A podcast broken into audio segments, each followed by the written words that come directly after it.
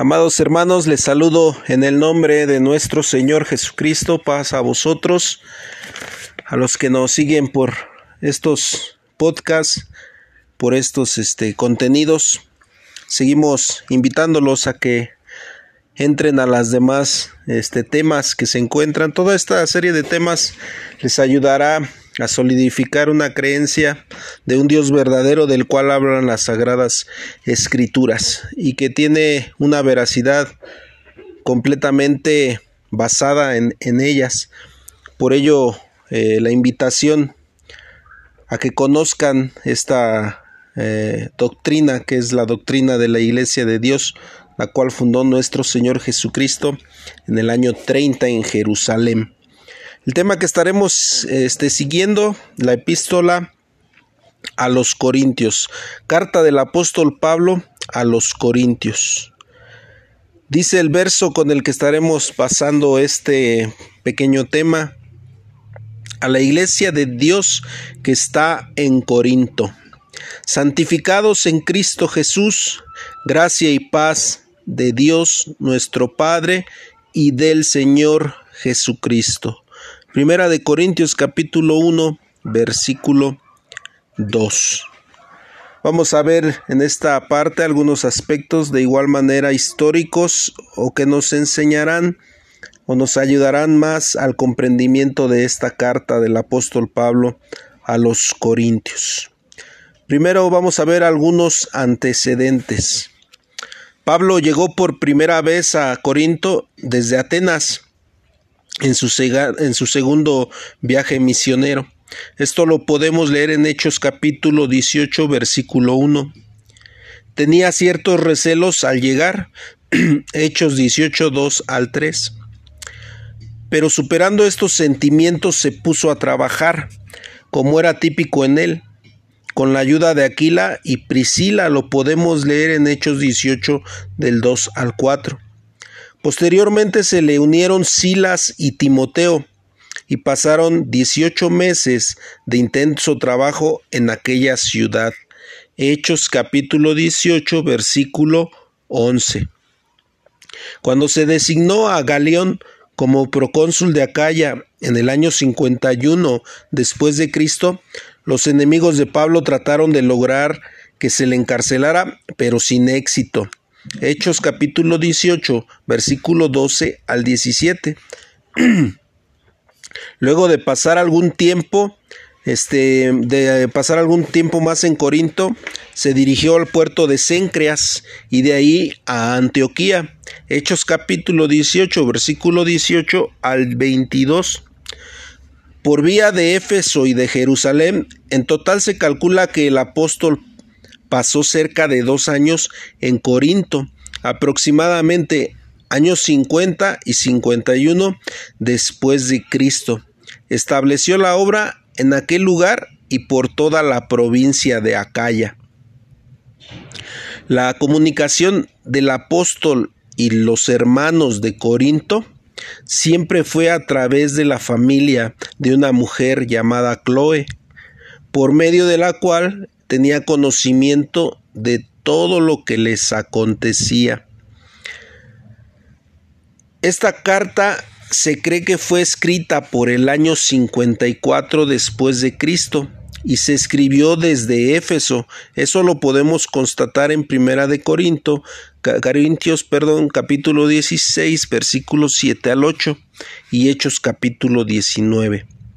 Durante su tercer viaje misionero y enviada a su destino a través de Estefanas. Fortunato Achaico, primera de Corinto, Corintios 16, 17, y Timoteo también primera de Corintios capítulo 4 y versículo 17. Corinto era una ciudad de gran actividad, uno de los centros más importantes para las rutas de comercio y navegación del Imperio Romano. Su primera, su reputación de inmoral era, no, era tan notoria que se llegó a inventar un verbo que era corintianizar, que significa llevar una vida desordenada y promiscua. Esto lamentablemente había cundido aún dentro de la iglesia, capítulo 5 lo podemos ver. La familia de Chloe informó a Pablo de los grupos que habían surgido en la iglesia. Uno de ellos estaba a favor de Pablo, que fue el fundador de la iglesia. Otro estaba a favor de Apolos, que por su elocuencia y conocimiento muchos hermanos lo consideraban superior incluso al apóstol. En igual forma se hallaba el grupo de Cefas o de Pedro, cuyos seguidores trataban de judaizarse. Esto está en Primera de Corintios capítulo 1 versículo 12. Y finalmente el grupo de Cristo, los cuales solo tenían el nombre, mas no eran hermanos sinceros, antes menospreciaban la doctrina y los preceptos de los apóstoles. Estas divisiones no podían dar origen a, otra serie de problemas de los que el apóstol Pablo se encargó de tratar en esta, que trató de manifestar en esta epístola. No existe otra carta que presente un retrato tan vivo y real de los problemas y dificultades con las que se enfrenta una iglesia en una sociedad corrupta y pagana. Es una gran enseñanza la que podemos obtener de esta de esta carta y ver que en todos los tiempos ha habido problemas dentro de la iglesia y que pues el apóstol Pablo da la sabiduría de cómo resolver algunos de ellos, cómo tratar sin solapar y sin este apapachar ciertas eh, denigraciones morales que se dan dentro de la iglesia de Dios. Aquí vemos este, a los cristianos primitivos con todas sus fallas y debilidades. Esta epístola nos presenta la realidad de una iglesia. Eh, las que sirven para magnificar la grandeza de la gracia también nos las manifiesta y del poder divino, no solamente las deficiencias, sino también esos grandes destellos de espiritualidad. Después del saludo en el capítulo 1 del 1 al 9 se abordan las siguientes cuestiones.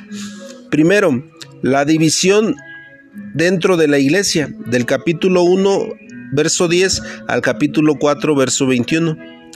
Ya habían surgido ciertas facciones que pretendían seguir a ciertos maestros e indudablemente este, reflejaban ciertas tendencias teológicas particulares.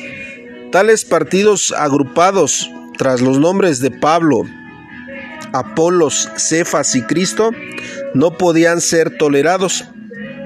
Pablo les declara que en realidad todos tenían que depender únicamente de Cristo.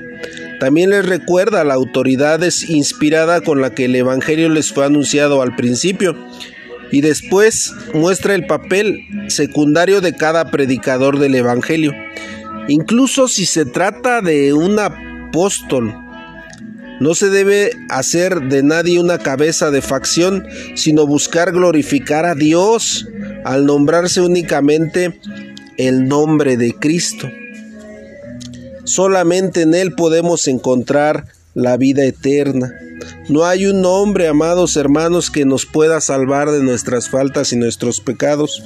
No hay un hombre en el que podamos confiar plenamente. En ningún hombre, hermanos, nótese la palabra, ningún hombre podemos confiar.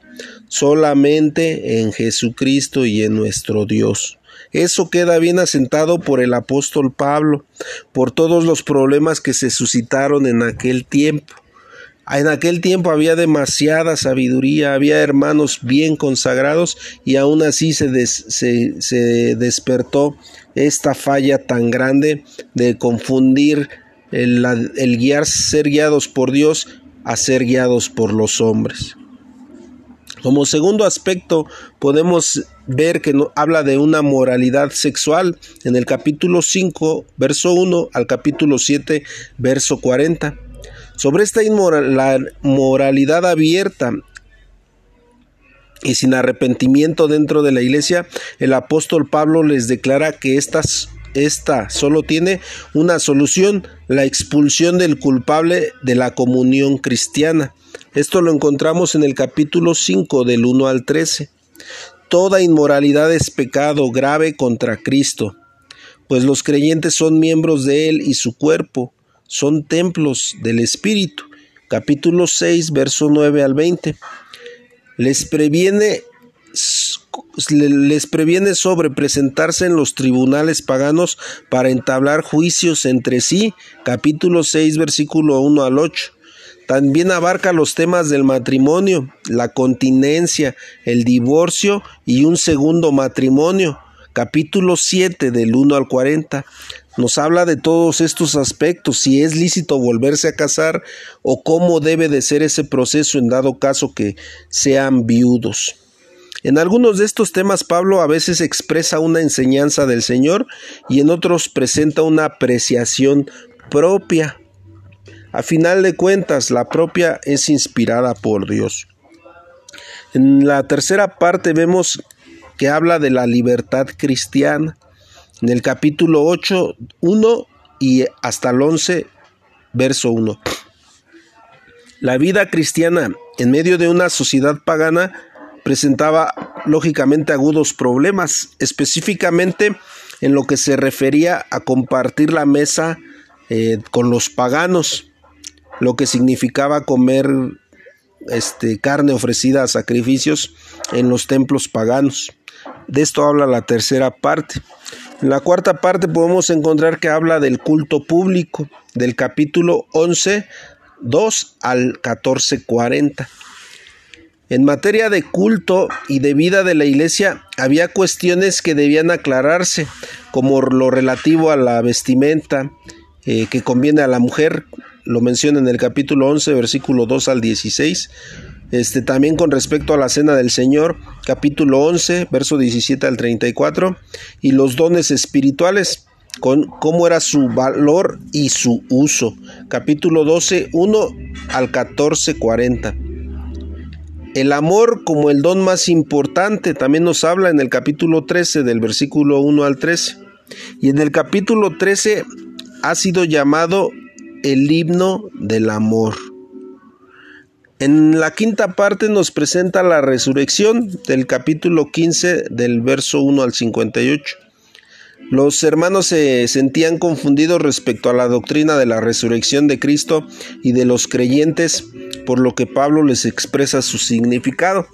Aquí podemos notar que posiblemente la doctrina de los saduceos fue muy fuerte o que tenía un gran impacto a tal grado que se había introducido la duda dentro de los hermanos de la iglesia de Dios y de los primeros convertidos, a tal grado que Pablo les tiene que hablar en este capítulo de la resurrección de los muertos.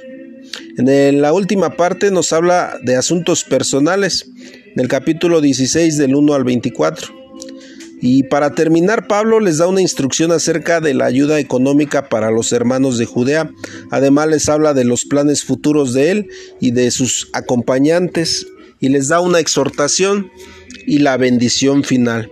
Esto es a grandes rasgos lo que trata el panorama de esta, esta epístola que nos da una manera muy este, sensata de ver los problemas dentro de la iglesia y también nos da muchos ejemplos y tips para poder evadirlos y para poder razonar y para poder desarraigarlos también a lo que debemos de ser atentos y ser muy cuidadosos cuando leemos esta carta.